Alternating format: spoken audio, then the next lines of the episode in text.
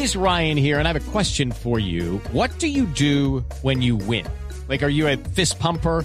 a woohooer, a hand clapper, a high fiver. I kind of like the high five, but if you want to hone in on those winning moves, check out Chumba Casino. At ChumbaCasino.com, choose from hundreds of social casino style games for your chance to redeem serious cash prizes. There are new game releases weekly, plus free daily bonuses. So don't wait. Start having the most fun ever at ChumbaCasino.com. No purchase necessary. BGW. Void were prohibited by law. See terms and conditions. 18 plus. Son las 8 en punto. Bienvenidos a Mesa Blue. Vamos a desglosar hoy un poco lo que está ocurriendo en Bogotá, que por supuesto tiene unas repercusiones políticas, sociales tremendas. Venimos del episodio del fin de semana. Para muchos fue un gesto displicente por parte del presidente Duque no estar presente en ese homenaje para las víctimas organizado por la alcaldía de Bogotá. Para otros fue un gesto de soberbia, exigir que el jefe de Estado estuviera y un tintillo de politiquero y casi que usando a las víctimas el hecho de poner un letrero para que el presidente quedara como quedó, y es que no estuvo en ese homenaje. Hay muchos elementos muy complejos en esto. Por primera vez en el episodio del hombre que murió la semana pasada, luego de un episodio indudable de abuso, eh, con unas imágenes que le han dado la vuelta al país y otras tantas que tiene la Fiscalía guardadas, la Policía Nacional habló de homicidio usó la palabra homicidio por primera vez en medio de todo este contexto. Pero hay un ambiente muy enrarecido, hay por supuesto una presión muy fuerte, un descontento generalizado de tanta gente que sale haciendo uso de su legítimo derecho a la protesta a las calles, pero de otro lado, otros que terminan volviéndose vándalos y que le quitan eso, la importancia y la legitimidad a la protesta social. Están pasando cosas muy complejas en nuestro país y vamos a tratar de comprenderlas. Hay una propuesta para que la Policía Nacional sea transformada. ¿Cómo sería esa transformación? ¿Dejaría de ser parte del Ministerio de Defensa para ser parte del Ministerio del Interior? Es lo que han propuesto en el Congreso.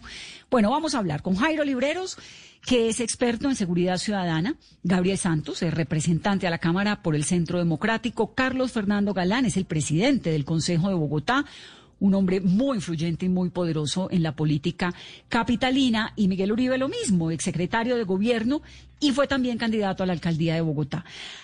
Además, Jessica Patiño porque es una mujer, es una patrullera que terminó herida en medio de esas protestas, es la otra cara de esta historia, tiene 24 años y desde hace por lo menos cinco años está en la Policía Nacional. Así que bienvenidos, vamos desglosando 8 y 2.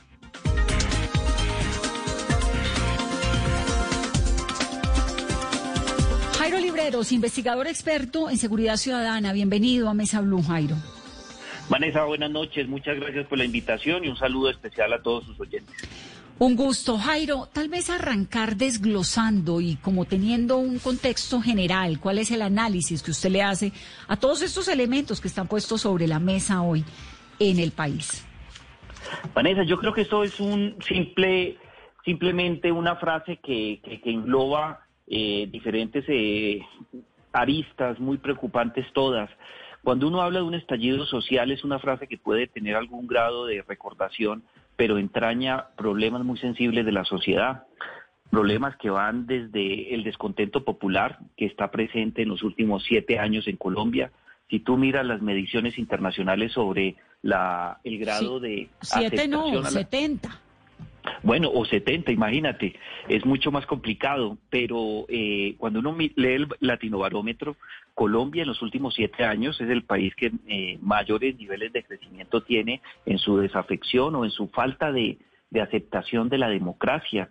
Ese tema se venía eh, trabajando hace muchos años, sabíamos que un estallido social se podía presentar en cualquier momento. Y el descontento popular es claro. Y fíjate que la variable más preocupante que señalan los colombianos es precisamente los niveles de inseguridad en el espacio público, pero si a eso le sumamos el coronavirus, un encierro autoritario, abuso eh, policial, el oportunismo que tienen ciertos sectores delictivos o criminales y la presencia de actores terroristas eh, disidentes de la FARC y especialmente el ELN, pues estamos en una situación dramática que demuestra que como Estado no, no estamos tramitando las demandas sociales, no tenemos buen olfato político para salir en el momento oportuno y algo mucho más delicado, las vías de hecho de ambos lados de manifestantes en algunos casos, de los vándalos y de la Policía Nacional, pues nos tiene una situación crítica que no vivíamos hace muchos años. Sí, digamos que la situación, la radiografía, pues es esa y está clarísima, ¿no? Y además aumentele el desempleo, el encierro, las ganas de uno gritar de lo que sea, porque hay una situación de miedo, de pandemia, de incertidumbre, el hambre, ¿no? Eh, la escasez de oportunidades, las promesas que no se han cumplido, los jóvenes insatisfechos con los cuales venimos desde el año pasado en una serie de manifestaciones, la protesta social ahí presente, todo eso es un caldo de cultivo muy fuerte. Pero hay un elemento, sin duda, que es muy delicado, Jairo, y creo que todos ya, eh, los que hemos visto el video, los que sabemos lo que ocurrió ese día, lo que ocurrió en el CAI, la investigación que tiene la Fiscalía, hay cerca de 50 videos que tiene la Policía Nacional, incluso la misma policía, el ministro de Defensa pidió perdón, digamos que eso está claro, ese episodio de, de este hombre que además pasa ya a la justicia ordinaria, la Fiscalía lo va a investigar o lo está investigando ya. Eh, a los policías involucrados. Pero al margen del episodio de Ordóñez, que sin duda es un, caso pues supremamente delicado, hay mucha confusión sobre el rol de la policía en las protestas. Eh, se ha hablado incluso de pérdida de mando. La alcaldesa ha dicho, es que yo en ningún momento he dado estas órdenes, pero la, la, policía, por otro lado, dice, es que nosotros no tenemos por qué pedirle permiso a nadie para usar las armas de dotación, ¿no? Que lo cual tiene hasta sentido, porque ¿qué tal un policía entonces qué tiene que hacer? ¿Llamar en la mitad del camino a decir, mire, ¿qué hago? ¿No? Ellos tienen, no, no, Vanessa, ellos tienen toda la razón, no solamente por lo que establece la Constitución y la jurisprudencia constitucional y de la Corte Interamericana de Derechos Humanos. Es más, cuando tú miras el estándar, y existe un estándar el cual es suscrito por Colombia, que es la Convención de La Habana eh, de 1990 sobre el uso de la fuerza está absolutamente claro para Naciones Unidas y los países que suscribieron el Tratado de San Francisco que las armas eh, por parte o el porte de las armas y su utilización a manos de la policía es viable, es legítimo, es legal y se debe hacer siempre y cuando, ojo con este entrecomillado, la vida y la integridad de un uniformado o de algún miembro de la sociedad esté en grave peligro.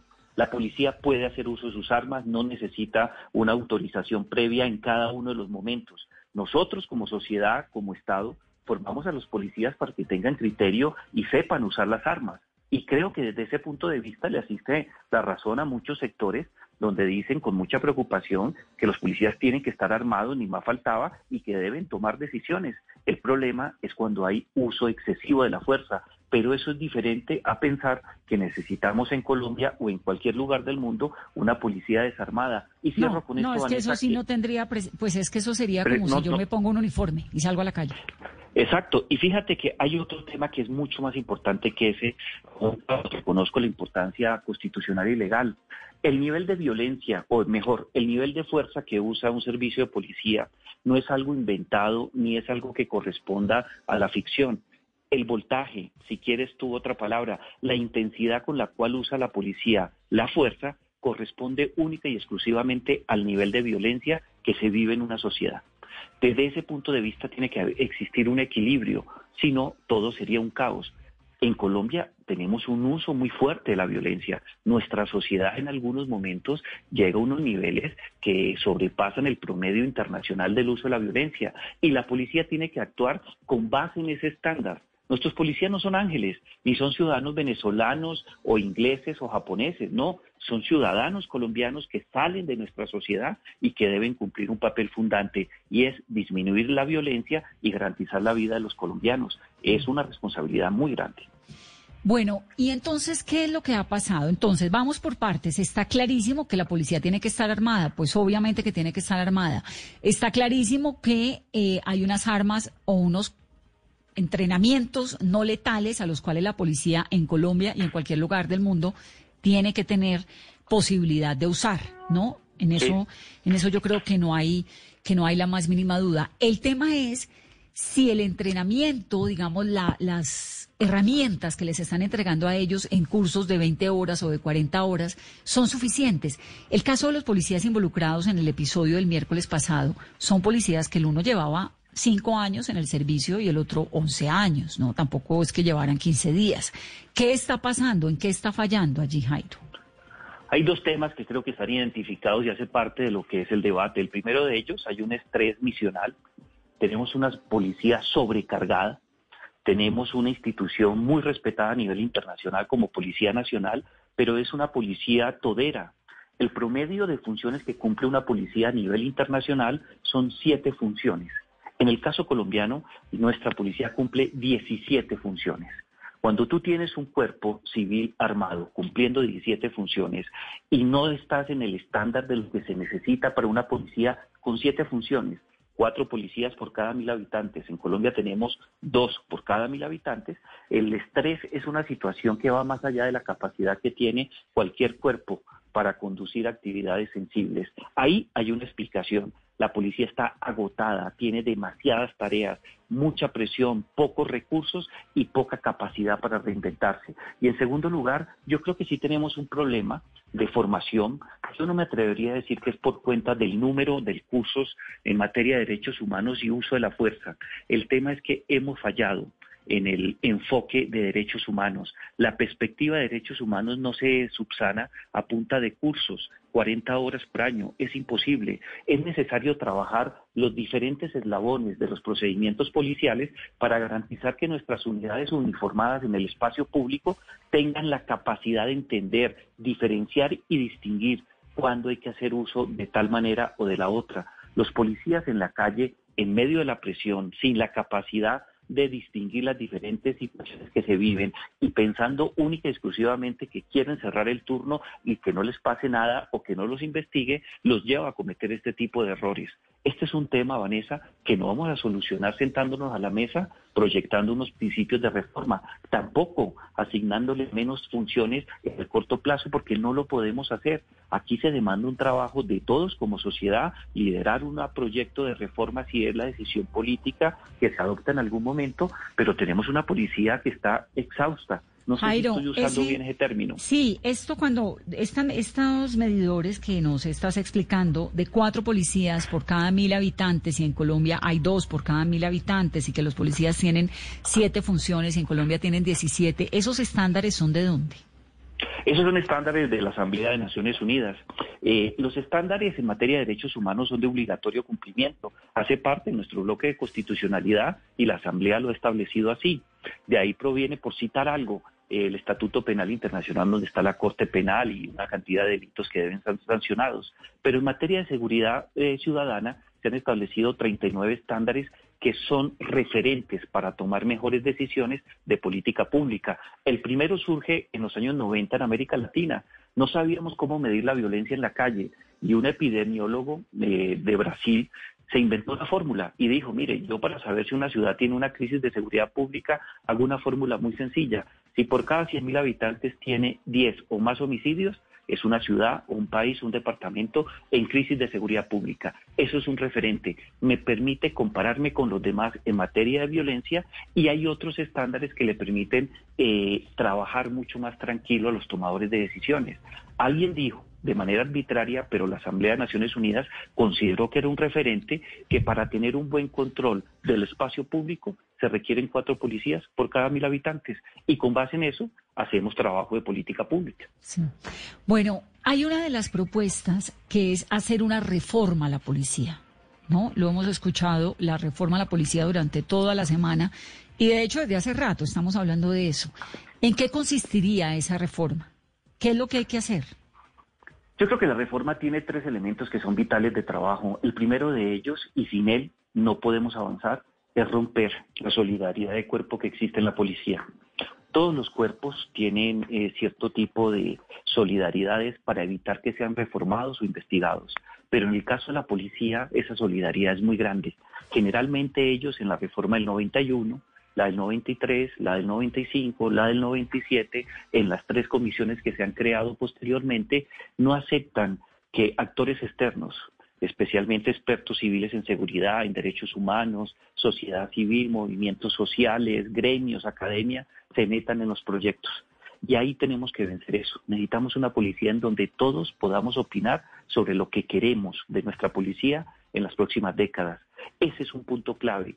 ¿Eso que es cómo se llama? Un proyecto deliberativo donde todos tengamos la oportunidad de participar para Pero- proyectar una buena policía. Pero eso no es como lógico, como obvio que queremos, pues una policía que tenga, que respete los derechos humanos, pero que tenga autoridad, que sea respetada, que sigan haciendo ese trabajo que hacen, porque hacen un trabajo excepcional, ¿no? En la mayoría de los casos. Sí.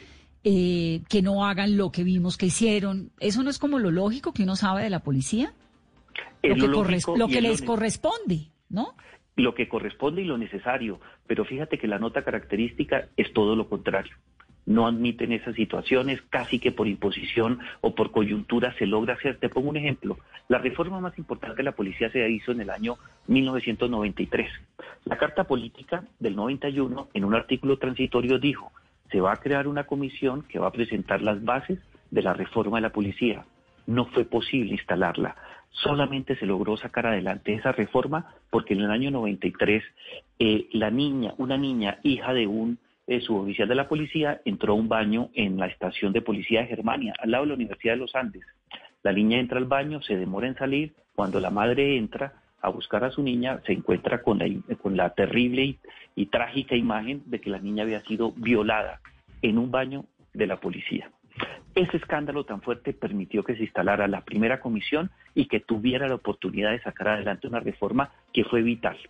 Si nosotros logramos superar el tema de la solidaridad de cuerpo, la sacamos y yo creo que esa reforma tiene que tener dos elementos fundantes.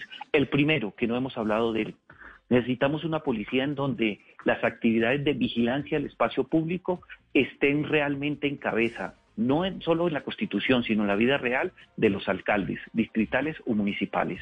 Eh, la tendencia en los servicios de policía que son efectivos a vigilar el espacio público, hay una responsabilidad política de los mandatarios, alcaldesa o de los alcaldes, en el caso colombiano, donde corresponda, deben ser la primera autoridad de policía en materia de vigilancia del espacio público. Eso se cumple a medias en Colombia. Necesitamos que exista una línea clara de mando entre las decisiones de política pública que toma el alcalde o la alcaldesa y las formas procedimentales que implementa la Policía Nacional.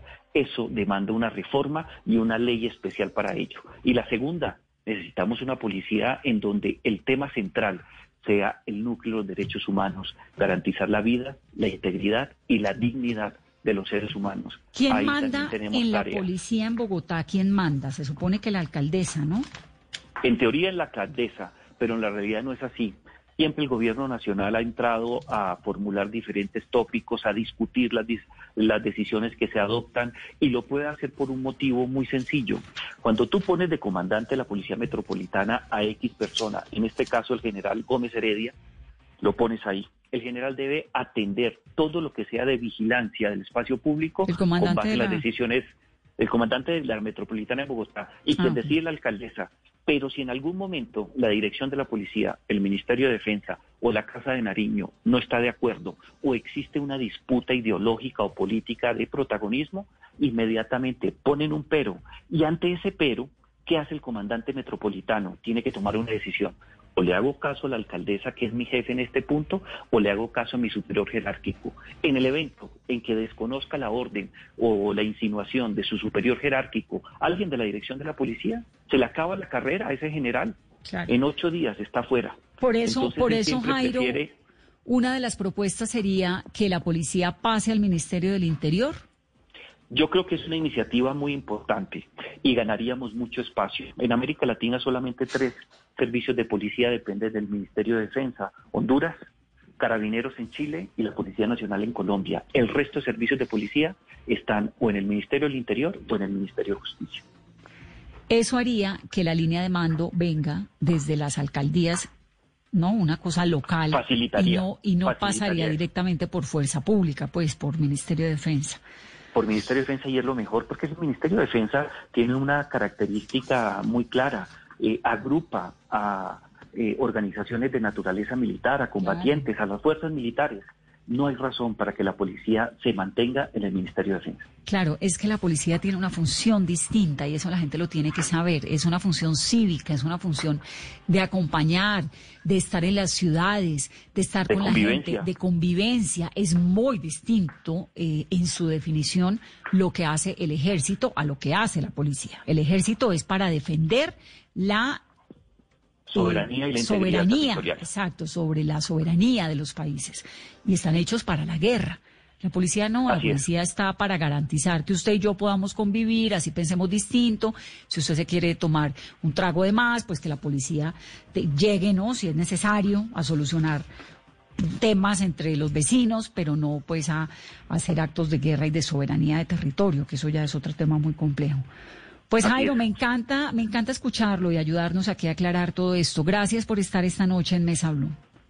Gracias a usted, muchas gracias por la invitación. Feliz noche. Feliz noche. 8 y 20. Hacemos una pausa rápidamente y a regreso. La policía, Gabriel Santos, Carlos Fernando Galán y Miguel Uribe. Estás escuchando Blue Radio. Aprovecha este espacio para descubrir nuevas pasiones. ¿Sabes tocar algún instrumento? ¿Te gusta pintar? ¿Cocinar? Es tiempo de cuidarnos y querernos. Banco Popular. Siempre se puede. Conoce la nueva tarjeta de crédito Zafiro del Banco Popular, diseñada para agradecerle a nuestros profesores por todo lo que nos han enseñado, con descuentos en todas las compras en establecimientos relacionados con educación, seis meses gratis de cuota de manejo y mucho más. Solicita ya tu tarjeta de crédito Zafiro en nuestras oficinas y disfruta todo lo que tenemos para ti. Hoy se puede, siempre se puede. Banco Popular. Somos Grupo Aval, vigilado Superintendencia Financiera de Colombia.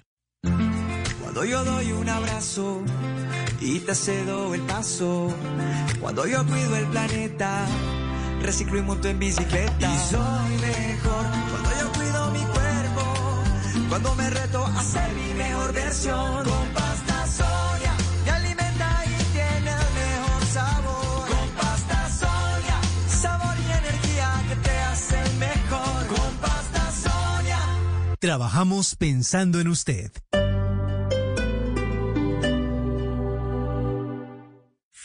Son tiempos de cambios a gran velocidad. Ahora la humanidad habla de teletrabajo, compras en línea, conciertos por internet, banca virtual, emprendimientos y ciudades inteligentes. Para estar a la vanguardia, sintonízate con Blue 4.0, donde la economía digital y las industrias creativas son una excusa para conversar. Dirige Juan Manuel Ramírez. Blue 4.0, lunes a viernes de 9 a 10 de la noche en Blue Radio. La nueva alternativa. Cada amanecer desde las 4 de la mañana, Blue Radio le ofrece una primera mirada de las noticias más importantes de Colombia y el mundo. Son las 4 de la madrugada en punto Colombia. Muy buenos días. A partir Sus este madrugadas estarán mañana, llenas de información de interés, de música y de deportes. De Colombia y del mundo. Vamos a estar hablando. Mañanas Blue 4 AM por Blue Radio y bluradio.com. La nueva alternativa.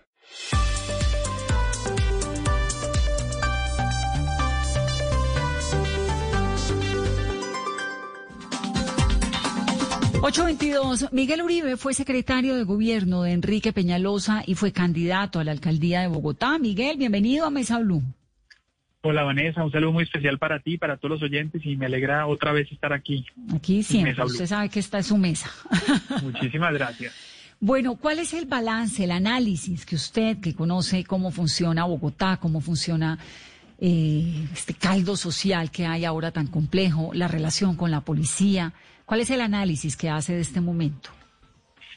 Vanessa, para, para comenzar, tendría que, decir que la semana que acaba de pasar para los bogotanos fue muy dolorosa eh, e indignante. Tuvimos tres momentos. El primero, eh, el brutal asesinato de, de Javier Ordóñez, en donde por, por uso indebido de la fuerza, pues finalmente termina muerta, muerto este abogado. Y, y frente a este hecho no me cabe más que reiterar mi absoluto rechazo, pero además la petición para que la se haga justicia rápidamente. Y hoy afortunadamente tenemos a los, policías, entiendo que son eh, presuntos responsables de este hecho, siendo investigados por la Fiscalía. El segundo momento es el que se desenlaza supuestamente por la indignación alrededor de la muerte de Javier. en donde vivimos tres días aproximadamente de, de caos y desorden social, por llamarlo de alguna manera, en Bogotá. Ausencia completa de liderazgo y ausencia completa de, de, de básicamente de lineamientos sobre qué y cómo debía haberse manejado. Esto lo que queda claro es además que, como, como los eh, reportes de la inteligencia lo mostraron en, eh, posteriormente, eh, fueron manifestaciones que estuvieron infiltradas por células urbanas del ELN y adicionalmente de otros grupos armados, que finalmente fueron los responsables de esta, de esta violencia absurda que vimos. La destrucción de 56 CAIs, nueve buses incinerados, 120 buses más vandalizados. Y obviamente, pues la, la, trágica, eh, desde el trágico desenlace en más muertes y más heridos, ¿no? Casi 200 policías heridos, jóvenes heridos, jóvenes muertos. Y finalmente, pues el acto de ayer, Vanessa, que ya es famoso, no por el acto de reconciliación y perdón, sino por el desplante que se trató de hacer o el ataque al gobierno nacional. Tristemente, un acto de reconciliación que debía unirnos terminó dividiendo más a la sociedad. Y eso en buena parte pasa porque creo yo que un primer balance, una primera reflexión es que en, este, en esta semana se, se, manipularon los hechos, se utilizaron las palabras inapropiadas y se priorizaron intereses políticos por encima de los intereses de la ciudadanía. ¿En qué, a, qué, ¿A qué se refiere cuando dice eso, Miguel?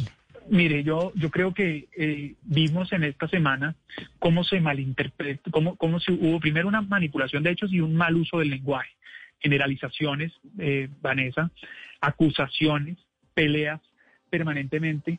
Cuando, cuando Bogotá está viviendo una situación tan difícil como la que vimos los últimos días, uno espera serenidad, sensatez, uno espera claridad y contundencia de los líderes, pero no eh, pronunciamientos que se que eran mucho más especulativos, es decir, que no que no giraban alrededor de la de la de los hechos ciertos. Mire, cuando nosotros cuando yo estaba en la Secretaría de Gobierno, cada vez que había una protesta, una muerte, un herido, cada vez que había algún hecho eh, cualquiera que fuera, primero se garantizaba que la información fuera la correcta, había evidencia, se verificaba la evidencia y después se hacían los pronunciamientos. La semana pasada fue al revés primero los pronunciamientos de la alcaldesa, las declaraciones a través de su Twitter y después la rectificación si era necesario o incluso eh, la información real. Le voy a dar el mejor ejemplo. Exacto. Y es, primero, eh, cuando pasa lo de Javier, yo no tengo aquí que ahondar porque creo que todos los colombianos, cualquier persona que vea ese video siente repudio por lo que pasó y un rechazo absoluto. Pero el primer problema, el primer error que cometió la alcaldía fue generalizar la conducta de unos miembros de la policía para desprestigiar a toda la institución. Ahí arrancó una, una serie de ataques hacia la institución que abonó el terreno para la violencia y el odio que se desató a los siguientes días, que generaron, como ya dije, más violencia, más muertes, más heridos, más destrucción. Segundo, cuando en el marco de la violencia cuando en el marco de la violencia, perdón, de las protestas o las supuestas protestas, si me, le permite, si me permite decir así, porque lo que vimos después, de acuerdo a la información y a la evidencia que... It's time for today's Lucky Land horoscope with Victoria Cash. Life's gotten mundane, so shake up the daily routine and be adventurous with a trip to Lucky Land. You know what they say. Your chance to win starts with a spin. So go to LuckyLandSlots.com to play over 100 social casino-style games for free for your chance to redeem some serious prizes. Get lucky today at LuckyLandSlots.com. Available to players in the U.S., excluding Washington and Michigan. No purchase necessary. VGW Group. Void where prohibited by law. 18 plus. Terms and conditions apply. Reconoció de los reportes de inteligencia es que realmente los que protagonizaron esa, esos días no fueron los manifestantes indignados o la ciudadanía indignada que podría incluso ser usted, Vanessa, o podría ser yo, es que porque fue muy, sentimos el mismo indignación. Es que fue muy raro porque, porque arrancó de repente una, un descontrol, ¿no? Yo estoy de acuerdo con lo que está diciendo, que arrancaron primero unas protestas, bueno, bueno, cualquiera, ante esas imágenes todos estábamos furiosos y todos estábamos indignados con lo que había ocurrido, pero luego un desmadre y los CAI incendiados, el 40% de los CAIs de Bogotá y la gente con esta sensación de inseguridad. ¿Quién hizo eso? Pues mire, mire, mire usted, Vanessa, precisamente lo que usted acaba de narrar es exactamente cómo sucedió. Esta era una violencia coordinada, organizada para hacer daño, para, para desprestigiar, para debilitar instituciones. El, de acuerdo a los reportes de inteligencia, fue, fueron células urbanas del ELN y otros grupos armados que, que, que promovieron este desmán que básicamente usted ve, es que cuando uno ve las, las imágenes de los destrozos de los 56 CAIs, que a propósito, permítame decirle que 56 CAIs es casi la mitad de los CAIs que hay en Bogotá, primero. Segundo, son los mismos CAIs que Bogotá se ha demorado en construir más de 10 años. Tercero, valen más de 56 mil millones. Y cuarto, son el símbolo de institucionalidad más importante en un barrio. No hay un barrio al que yo no hubiera ido como secretario de gobierno al que no me pidieran CAIs. Bueno, y, si esos pues no en grupos vano están... fueron destruidos. Y si esos grupos radicales están identificados y los investigadores tienen registros y saben quiénes son, ¿por qué no los cogen? Porque es que Mire. venimos oyendo desde el año pasado, digamos, ¿qué es lo que pasa en seguridad, Miguel?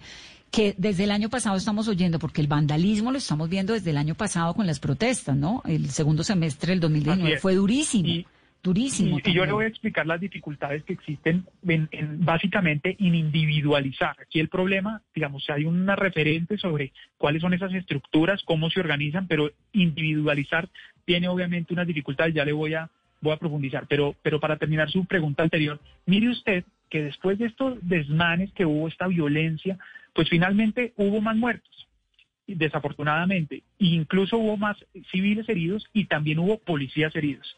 Cuando yo me refiero a que la manera en la que la alcaldía no manejó correctamente ni el lenguaje y manipuló los hechos, es primero, invisibilizó por completo civiles ajenos a la movilización heridos y invisibilizó más de 180 policías heridos y se concentró en unos en unos en unas en unas víctimas que a mi juicio es igual de reprochable, pero toda la violencia debe ser igual de reprochable, no solo una, pero mire usted, culpó inmediatamente, inmediatamente culpó a la policía como responsable de todos los hechos. Usted recuerda que la alcaldesa decía, ¿cómo es posible que la, que la policía esté matando a jóvenes en las calles bogotanas?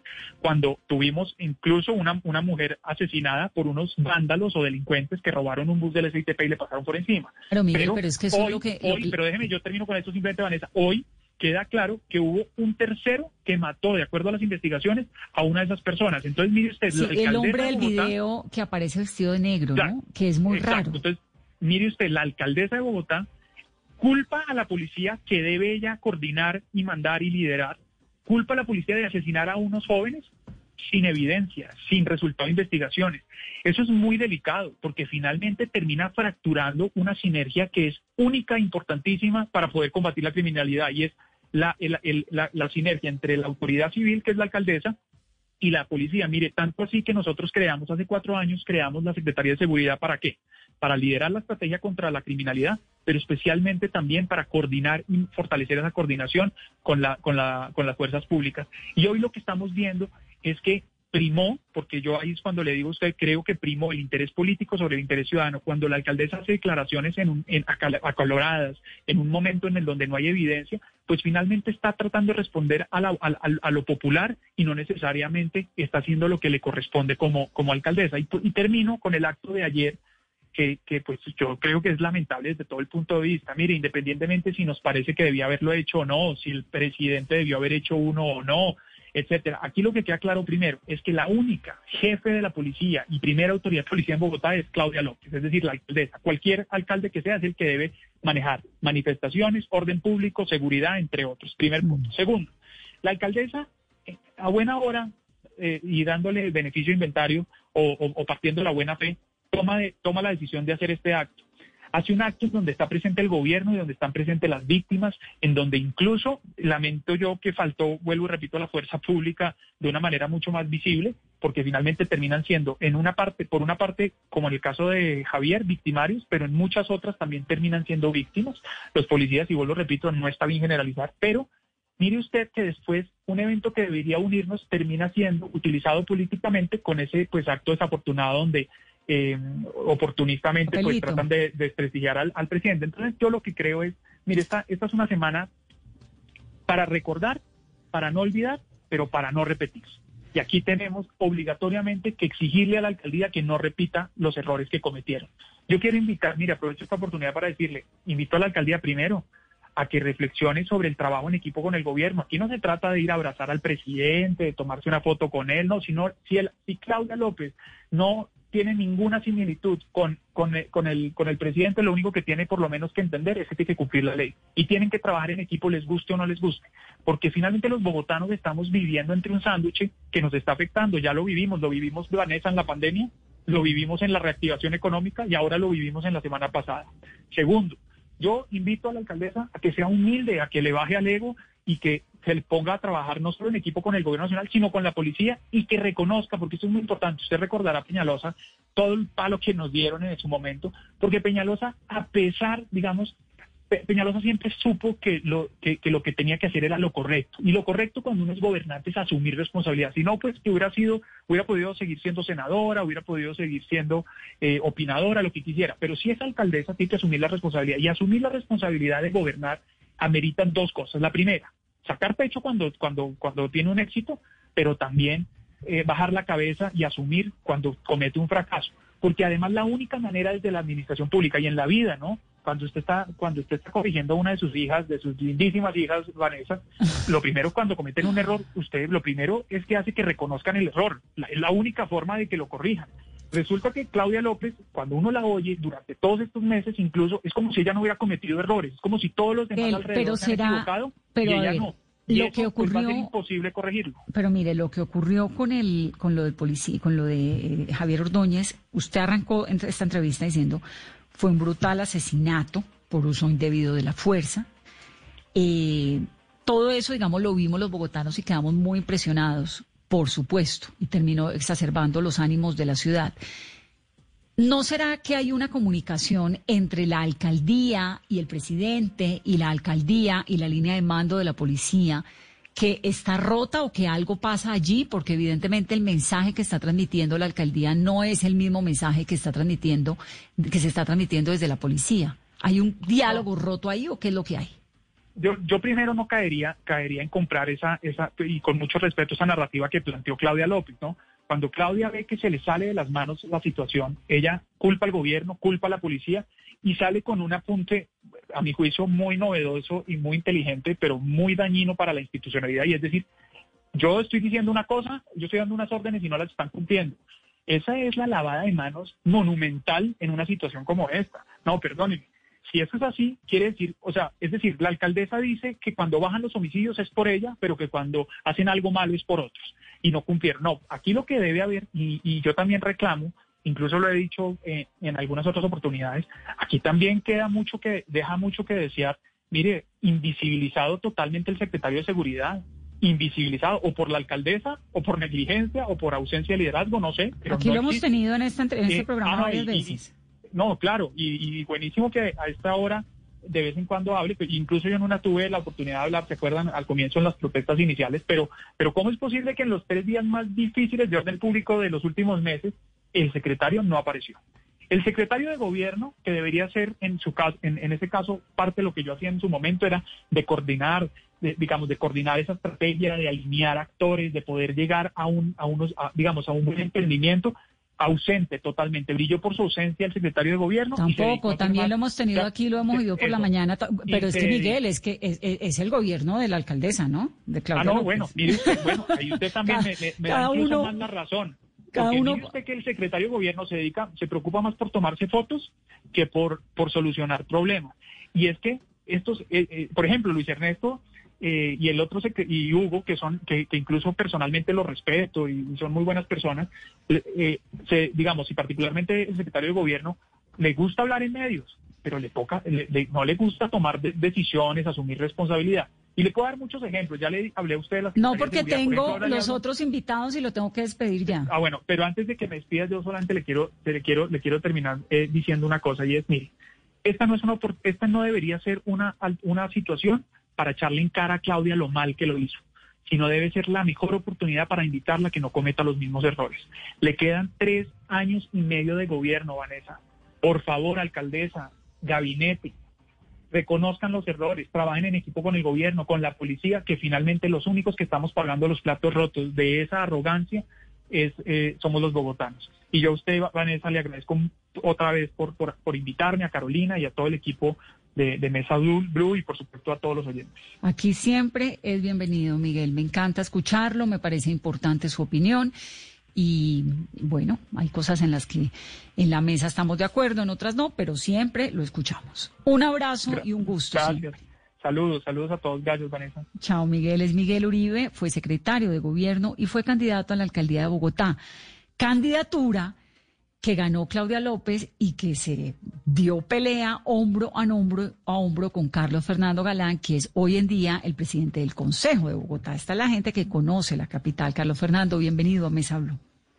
Muy buenas noches, eh, Vanessa, Carolina y al equipo de Mesa Blue. Gracias por la oportunidad. Hemos pasado todos una semana durísima, agotadora. Por donde sea, lo insultan a uno o lo aplauden o lo odian y lo aman, todo en la misma intensidad y en la misma proporción y a usted también le ha pasado y bueno, esto ha sido muy fuerte.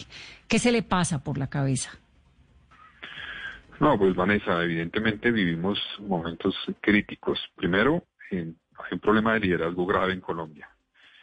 Eh, yo creo que la desconexión que mostró el presidente de la República estos días es dramática con lo que está sintiendo la gente en la calle. Eh, yo me refiero a un episodio en particular. Cuando todos los colombianos vemos en los medios de comunicación ese video de la agresión brutal al abogado Ordóñez en la calle. Y además nos enteramos después que eso continuó con unos golpes en un CAI que lo llevaron a la muerte. La reacción del presidente de la República, pues es decir que reconoce la actitud gallarda de los comandantes de apoyar las investigaciones. Es que no es una actitud gallarda, es la obligación que tienen los comandantes y el mismo presidente de la República de garantizar que esas investigaciones se den y los responsables sean castigados y de hacer lo necesario para que eso no se repita. Entonces, mientras que la ciudadanía estaba esperando que el presidente de la República se pusiera del lado de la ciudadanía, que estaba siendo violada en ese momento en sus derechos por cuenta de un episodio como esos, pues no se percibió una reacción en ese sentido, sino más bien una solidaridad de cuerpo. Y eso pues es, es evidentemente una desconexión clara frente a lo que la ciudadanía quiere. Y al día siguiente vemos cómo pues se repiten. O sea, efectivamente esos casos están en investigación y no sabemos a ciencia cierta eh, cada caso, digamos, quién es el responsable. Pero sí hay imágenes que ustedes mismos han mostrado en los medios de comunicación permanentemente de cómo en varios sitios de Bogotá, puntos específicos, policías utilizaban armas de fuego de manera indiscriminada para disparar en la calle. Eh, cuando no era un momento, al parecer, para disparar. Es que uno entiende que la policía tiene armas de fuego, tiene el monopolio del uso de la fuerza que se lo dimos en el marco de la democracia para que los protejan. Entonces, uno entiende que tienen que usarlo cuando sea estrictamente necesario.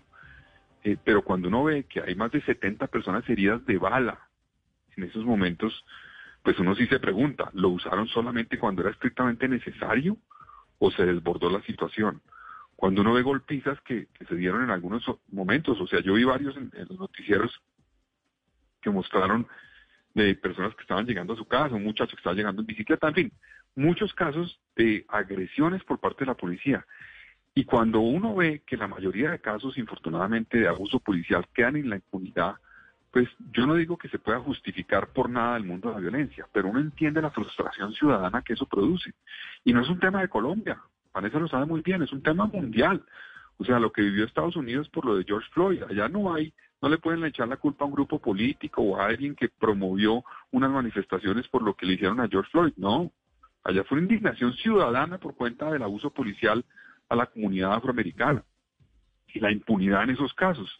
Entonces, eh, lo que está pasando aquí hay que entender esa frustración ciudadana, que además se suma a otras frustraciones, se suma a una frustración social que viene de de mucho tiempo atrás, que se expresó en noviembre del año pasado, que quedó en cierta forma en el congelador, no conservándose, cultivándose durante la pandemia, creciendo por cuenta de la pobreza que hay. Entonces yo no digo que no vaya a justificar por ningún motivo. Exacerbándose más por lo que por lo que decíamos ahora, ¿no? Hay, hay hambre, hay falta, hay una, una sociedad que está totalmente pues encerrada desde hace seis meses con las necesidades insatisfechas. Ahora, el punto coyuntural, digamos, que estalla, pues es el tema de, de, la violencia, digamos, de abuso policial de unos casos específicos. Yo estoy de acuerdo con quienes han dicho que no se puede decir que eso es un tema de la Policía Nacional en general, eso es absurdo, no lo es, pero tampoco son unos pocos casos aislados. Más es que el eso tema no es, es, es que cuando uno dice que ocurrió esto con la policía, pues es que la policía, decir, lo anormal es lo que está, lo que está ocurriendo, lo que estamos viendo, la muerte de Javier Ordóñez, eso es lo anormal. Lo otro es lo que tiene que pasar en la vida cotidiana, la policía es para eso, para cuidar a la gente. Lo anormal es lo otro, por eso es que lo importante es Sí. lo que estamos viendo que no ahí- tiene por qué estar ocurriendo. Y Ahora, ahí, Vanessa, yo rechazo el vandalismo, rechazo obviamente las agresiones que hubo a policías dramáticas, agresiones que tienen que ser investigadas y sancionadas.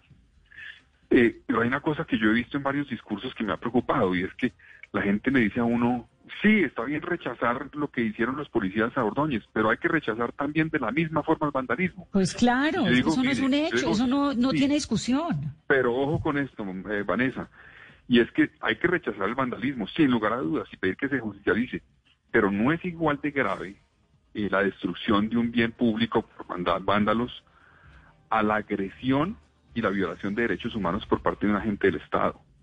Cualquier, digamos, experto en derechos humanos y en, en derecho penal le va a decir a uno, hay un agravante que una persona que tiene el monopolio del uso de la fuerza porque se lo entregamos como democracia y tiene las armas y que las use no para defender a la persona sino para agredirla y matarla, eso es mucho más grave. Y porque la Todo tiene que ser investigado. Y porque la policía es el Estado y porque el Estado jamás se puede igualar a los delincuentes que combate. Y eso lo hemos dicho y lo repetimos en este programa, creo que día por medio. Todo El es Estado, mucho más grave cuando es la fuerza del Estado. Si el Estado Claro. pierde legitimidad y la policía representa al Estado. Entonces es muy grave. Ayer, Ahora, el padre de Rú en el episodio de, de ayer, en el acto ese de ayer, que siquiera hablamos del tema que a mí me pareció absurdo, el, la jugadita esa famosa del, del nombre del presidente, pero... ¿quién tomó esa decisión? Es que eso todo es todo, todo en, en este país todo pasa como, ¿no? Ni cantinflas podría. Sí, eso fue absurdo, pero el, el padre de Ru dijo ayer en el evento una cosa muy interesante. Dijo, mire, el Estado, el Estado, digamos, uno de los fines principales para los cuales creamos el Estado como sociedad es para proteger la vida de los ciudadanos. Entonces, que un agente de ese Estado se pase al otro lado en cierta forma y sea el que agrede y, viole los derechos de un ciudadano, pues eso es muy grave y eso hay que entender esa gravedad y eso hay que entender la indignación de la gente. Y no se puede minimizar diciendo aquí no hay una frustración generalizada y una rabia por lo que ocurrió, eh, sino que hay unos vándalos locos que hay que atacarlos. No, sí hay unos vándalos locos que hay que coger, que aprovechan este tipo de situaciones para en cierta forma deslegitimar la protesta. Sí, claro. Pero ojo, no pierdan de vista, y eso se lo digo al presidente de la República, que aquí hay un malestar grande y creciente. Si no hay una reacción frente a lo que pasó, si no hay una reforma a la policía que lleve a que no haya impunidad en estos casos y a que realmente no se repitan estos casos, estamos es alimentando una bomba mucho más grande que va a estallar, porque eso de apaciguar en estos días y decir sí, por ejemplo, a mí me da mucha rabia, con todo respeto, con los funcionarios cuando dicen pedimos perdón por cualquier violación que haya habido a los derechos humanos. No, un momentico, o sea, eso es como cuando le dicen a uno, si se sintió ofendido por lo que dije, pues qué pena, perdón, excúseme. No, no, no, no. Cuando Entonces, ¿a usted le perdón, parece? Tiene que reconocer el daño que hizo. Entonces, ¿a usted le parece, Carlos Fernando, que la, el presidente ha estado desconectado de lo que ha ocurrido y que la alcaldesa en el episodio de ayer hizo un papelón innecesario? ¿Por ahí es la cosa? Sí, pues yo creo que, mire, la alcaldesa, en mi opinión, leyó mejor las inquietudes ciudadanas y la frustración frente a lo que estaba pasando. Si hay una discusión frente a lo que pasó con la policía y cómo fue esa relación, y si efectivamente no le hicieron caso o no, eso es importante aclararlo y la alcaldesa va a ir esta semana al Consejo a presentarnos un informe. También creo que la alcaldesa se equivoca cuando dice, digamos, que, que la policía vamos a rescatarla de sus cenizas, porque eso es básicamente decir que ya, digamos, toda la policía está involucrada y eso no es cierto. Y creo que ayer fallaron en eso, es que, digamos, no tiene sentido esa jugadita cuando ya saben que el presidente no va, cuando ya envió delegados, pues poner la silla y poner el nombre para poder tomar la foto y que los medios obviamente se enfoquen en eso. Eh, yo lo que creo es que ese acto lo ha debido organizar el presidente de la República. Eso es lo que creo. Además de criticar a la alcaldesa por hacer lo que hizo, critico al presidente porque es el jefe de Estado y cuando vimos que hubo una violación de derechos humanos graves por parte de la gente del Estado, el responsable de ir a pedir perdón y poner la cara y decirle a las víctimas vamos a garantizar que aquí haya justicia es el presidente de la República. Claro, además hubo también en 10 Colombia muertos en. Colombia en, en 24 horas. ¿No? Eso, y, y eso, y eso, Vanessa, eso muchas veces en Colombia pasa, es como 15 años después de que ocurren los hechos. Otro presidente, otro gobierno llega y dice, sí, perdona a las víctimas. Y además ¿Y hay una cosa, para qué? además hay una cosa muy delicada ahí, Carlos Fernando, lo dijo Michelle Bachelet hoy. eh, pues es gente en la mitad de una protesta y no tenemos claro cómo así que se murieron 24, en 24 horas 10 personas y nadie sabe quién las mató, ni cómo, ni por qué estaban disparando, todo eso, y a, y a la gente le pareciera que, le pare, que fuera normal, ¿no? No, y un muchacho, por ejemplo, que murió, no recuerdo el nombre, pero estaba su, su novia, que el muchacho tenía 17 años, recibió cuatro impactos de bala. O sea, cuatro impactos de bala. Uno, uno no entiende, digamos, eso tiene que investigarse obviamente, pero eso ya, eso no es una bala perdida, no es un disparo para tratar de dispersar a la gente, nada de eso, eso es un asesinato. Entonces, ese tipo de cosas, pues, si, si, el presidente y el gobierno nacional no entienden lo que está pasando y no reaccionan, pues yo creo que están alimentando una cosa que se nos va a poner cada vez más grave. Hay que reaccionar y sí se requiere una reforma. Yo sí creo que se requiere una reforma, además porque la policía es un cuerpo eh, con una doctrina militar por la historia de Colombia, que tiene que tener una transformación, que tiene que, creo yo, entender la policía y el Estado colombiano estamos en un proceso de transición y tenemos que fortalecer ese enfoque de seguridad ciudadana y de cercanía con el ciudadano de la policía y dejar atrás un poco ese enfoque militarista, eh, porque pues eso lleva a, a, eventualmente una dificultad para poder manejar situaciones como estas de protesta social que en el mundo entero se presentan y que hay que tener la capacidad de manejar. Un policía, por ejemplo, tiene que tener la capacidad de reaccionar no para agredir al que lo está agrediendo, sino para controlarlo, porque es el policía, es el Estado, tiene que tener la capacidad de controlarlo sin matarlo, sin matarlo, cogerlo a golpe, sino controlarlo, neutralizarlo y llevarlo y judicializarlo. Ese es el objetivo que tiene que tener un policía. Pero uno ve insistentemente imágenes donde parece que fuera un pleito como entre iguales, como que si fuera una pelea, y entonces el tipo, claro, un, agre un agresor delincuente eventualmente llega y agrede al policía, el policía le contesta por igual, y eso no debe ser así. El Estado debe reaccionar de otra forma, debe capturarlo, neutralizarlo y judicializarlo, meterlo a la cárcel, pero no reaccionar de esa forma. Sí. Pues Carlos Fernando, queríamos eso. Estamos como tratando de desglosar y de entender un poco qué es lo que pasó, hacia dónde vamos, qué fallas hay, todo con el ánimo de construir, porque indudablemente nos toca a todos como sociedad empujar esto porque está muy grave el momento, muy grave el, el, episodio. Entonces la alcaldesa tiene que presentarle al Consejo esta semana, eh, pues, encontrar las explicaciones de qué El fue lo que ocurrió el jueves, si se perdió la línea de mando o qué, ¿no? Sí, el jueves nos va a presentar un informe de lo que ocurrió. Específicamente ya ha anunciado pues que le entregó a la Procuraduría y entiendo que al presidente un video con más de una hora y media de, de pruebas que indicarían, digamos, lo, que efectivamente ocurrieron muchísimos actos de abuso policial. Entonces esperamos que nos presente ese informe en el Consejo el jueves. Ya, ya eh, se comprometió el secretario de Gobierno que sí va a asistir y a partir de ahí pues el Consejo va a trabajar pues primero para revisar la actuación de la Administración Distrital y también pedir como Consejo de Bogotá la revisión que haya que hacer a la policía en su funcionamiento, en sus protocolos, en su estructura, para garantizar que eso no sucede y también en la justicia, ¿no? Porque los casos de, de, de, violación de derechos humanos por parte de gente del Estado, muchos quedan en la impunidad y no podemos permitir que eso siga sucediendo, sin decir, porque no es así que el Consejo esté dejando a un lado el tema del vandalismo y lo que ocurrió, no, no. es una cosa muy grave de vandalismo que ocurrió y vamos también a exigir que ahí haya justicia y haya verdad también. Carlos Fernando, gracias por estar aquí en Mesa Blue. Bueno, muchas gracias a ustedes. Nos gusta siempre escuchar a Carlos Fernando Galán. 8.51 minutos de la noche. Carolina, ¿en qué contexto que me están preguntando en Twitter habló la Policía Nacional hoy sobre homicidio, usando el término homicidio para referirse al episodio de Javier Ordóñez?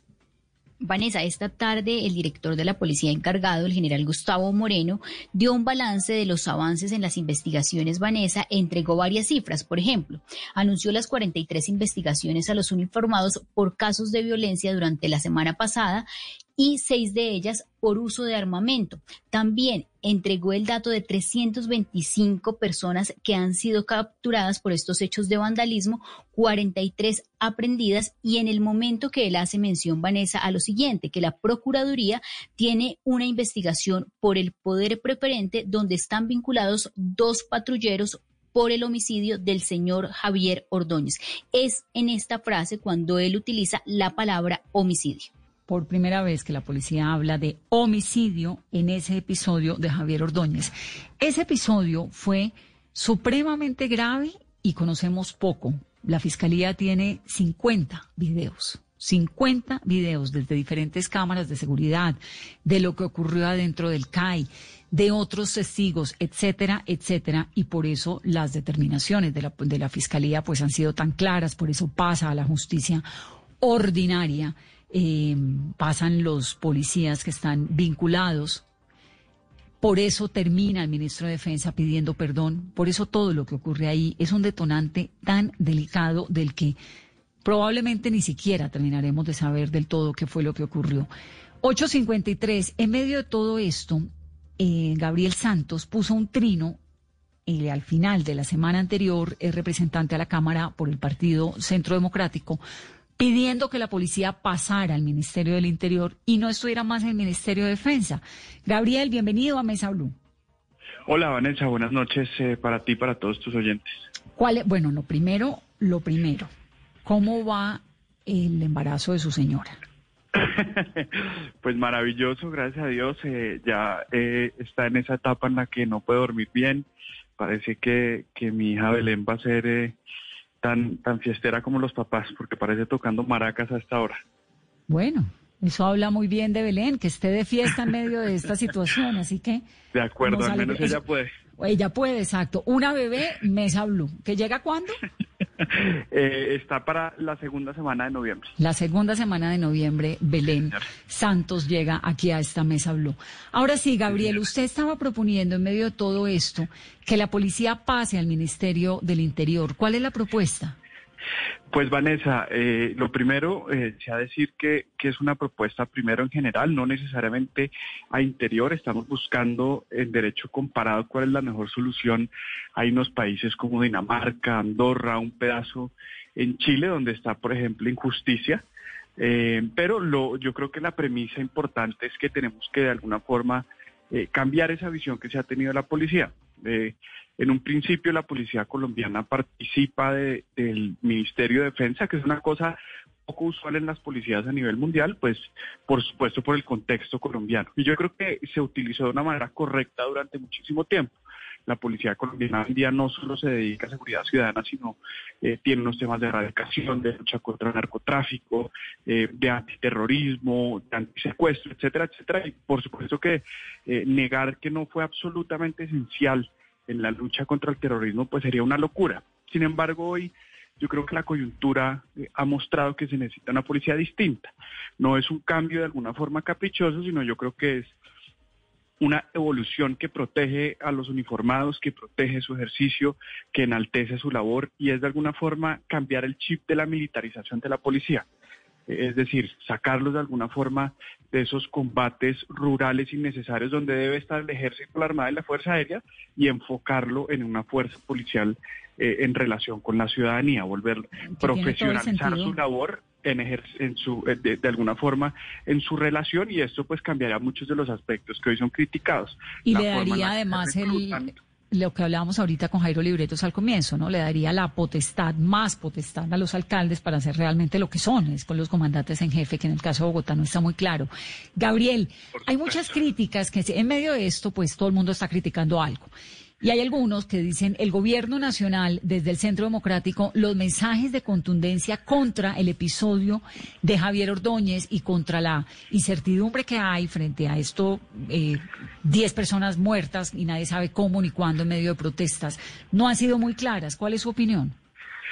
Pues yo eh, creo que en esto eh, uno tiene que ser vertical y que las aguas tibias o la ausencia de contundencia en los pronunciamientos, pues con justa causa exacerban esas, esa conflictividad social. Eh, yo creo que el gobierno nacional, lo primero, el primer gran error que cometió fue haber de alguna forma celebrado la gallardía eh, por ordenar investigaciones, que era de alguna forma casi que el, lo mínimo que se le podía pedir. Yo creo que hubo un, se, demoró muchísimo tiempo el gobierno nacional en reconocer de alguna forma que acá hubo homicidios, que la ciudadanía conoció, que hubo excesos eh, y también, eh, eh, y eso no significa de ninguna forma atacar la fuerza pública ni hacer unas generalizaciones de que toda la fuerza pública es equivocada, sino yo creo que era un tema de simpatía y sensibilidad con las víctimas, con familias que lloraban en esos momentos a sus muertos y yo creo que, que pues que eso sí fue desafortunado.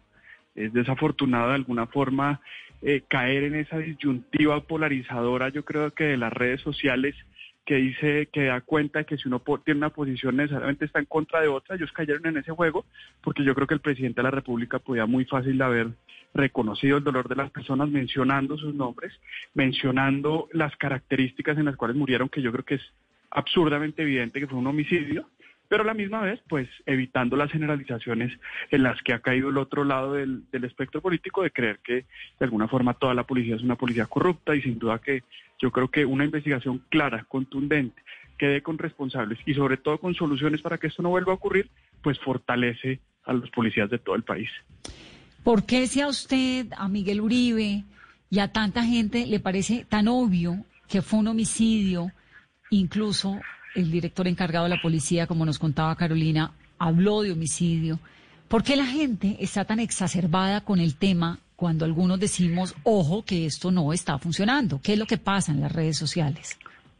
Yo, creo que hay un miedo generalizado en, justificar un lenguaje incendiario de lado y lado. Entonces, eh, de algún lado la centro derecha se le tiene miedo a, legitimar ese discurso inflamatorio de creer que todos los agentes del Estado son los delincuentes por los excesos de algunos. Y del otro lado pues obviamente se tiene se le tiene mucha precaución a ese discurso de que solo son marzanas podría ser algo esto no necesitaría una modificación de plano como algunos lo estamos proponiendo. Yo creo que es, es ese, son esos odios eh, heredados que hemos recibido que ya este país está en un nivel de polarización donde no hay una discusión entre pares o ni siquiera se reconoce a alguien como un rival político, sino que pareciera ser que son los enemigos de muerte y por no de alguna forma eh, lograr que, que, el discurso de quien no piensa como uno pues tenga un efecto, pues pasamos a desconocerlo de plano y llegamos a esos absurdos, de decir, por un lado, que toda la policía es una policía corrupta y por el otro lado de negar lo absurdamente evidente y es que hubo excesos policiales y que hay que hacer una reforma de la mano de la policía, de la mano de la ciudadanía, de la mano de los partidos de oposición, de la mano de los partidos de gobierno. ¿Usted cree, Gabriel, que, el trabajo de nuestros héroes? Usted es del Centro Democrático, que es el partido del gobierno en este momento. ¿Usted cree que desde el gobierno las voces del gobierno han sido tan contundentes en ese mensaje de aquí hay algo que no está funcionando y hay que hacer una reforma? No, yo, yo, yo desafortunadamente no he sentido eso, pero, pero vuelvo al, argumento principal. Creo que ellos también caen en ese, eh, en ese juego de tener miedo de legitimar un discurso que no tienen por qué tenerle miedo a eso. Yo creo que si desde el gobierno se toma el toro por los cuernos y dice, mire, acá tenemos un error, no podemos permitir que esto se vuelva algo sistemático, tenemos que hacer una modificación, cambiar el chip, mejorar procesos, hacer contrainteligencia, evitar los excesos de nuestra fuerza pública, porque esa es la forma de dignificar el trabajo de cientos de miles de, de, de, perdón, de miles de policías que hoy están preocupados porque les da miedo ponerse el uniforme, porque la ciudadanía no confía en ellos, eh, pues ceden esos espacios de alguna forma a unos, a, unos unos aspectos muy radicales de la oposición, pues que, que sí ven a la policía como un enemigo. Entonces están perdiendo ese espacio, están perdiendo ese discurso en la agenda pública y yo creo que en eso han sido equívocos. Yo creo que acá lo que tiene que hacer el gobierno nacional es hacer un acto de perdón eh, público, reconocer lo que ocurrió, reconocer que hay un error, reconocer que desafortunadamente no son exclusivamente manzanas podridas y que la forma de corregirlo pasa por modificar la institución que los colombianos aman y que esa es la verdadera forma de dignificar de dignificar las personas que han perdido la vida portando el uniforme,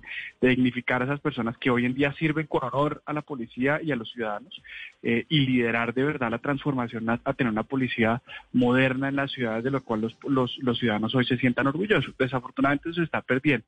Yo, yo todavía eh, aspiro a que haya ese cambio, a que haya esa reflexión, a que quienes le hablan al oído al presidente eh, de alguna forma dejen de ser ese comité de aplausos y le hagan caer en cuenta de que no es muy tarde para hacer ese vuelco y que la misma reforma a la policía que va a ocurrir, yo creo que eh, más temprano que tarde, pues venga de un sector que la reconozca como algo valioso y no sea forzada por un sector que la ve como un, como un enemigo.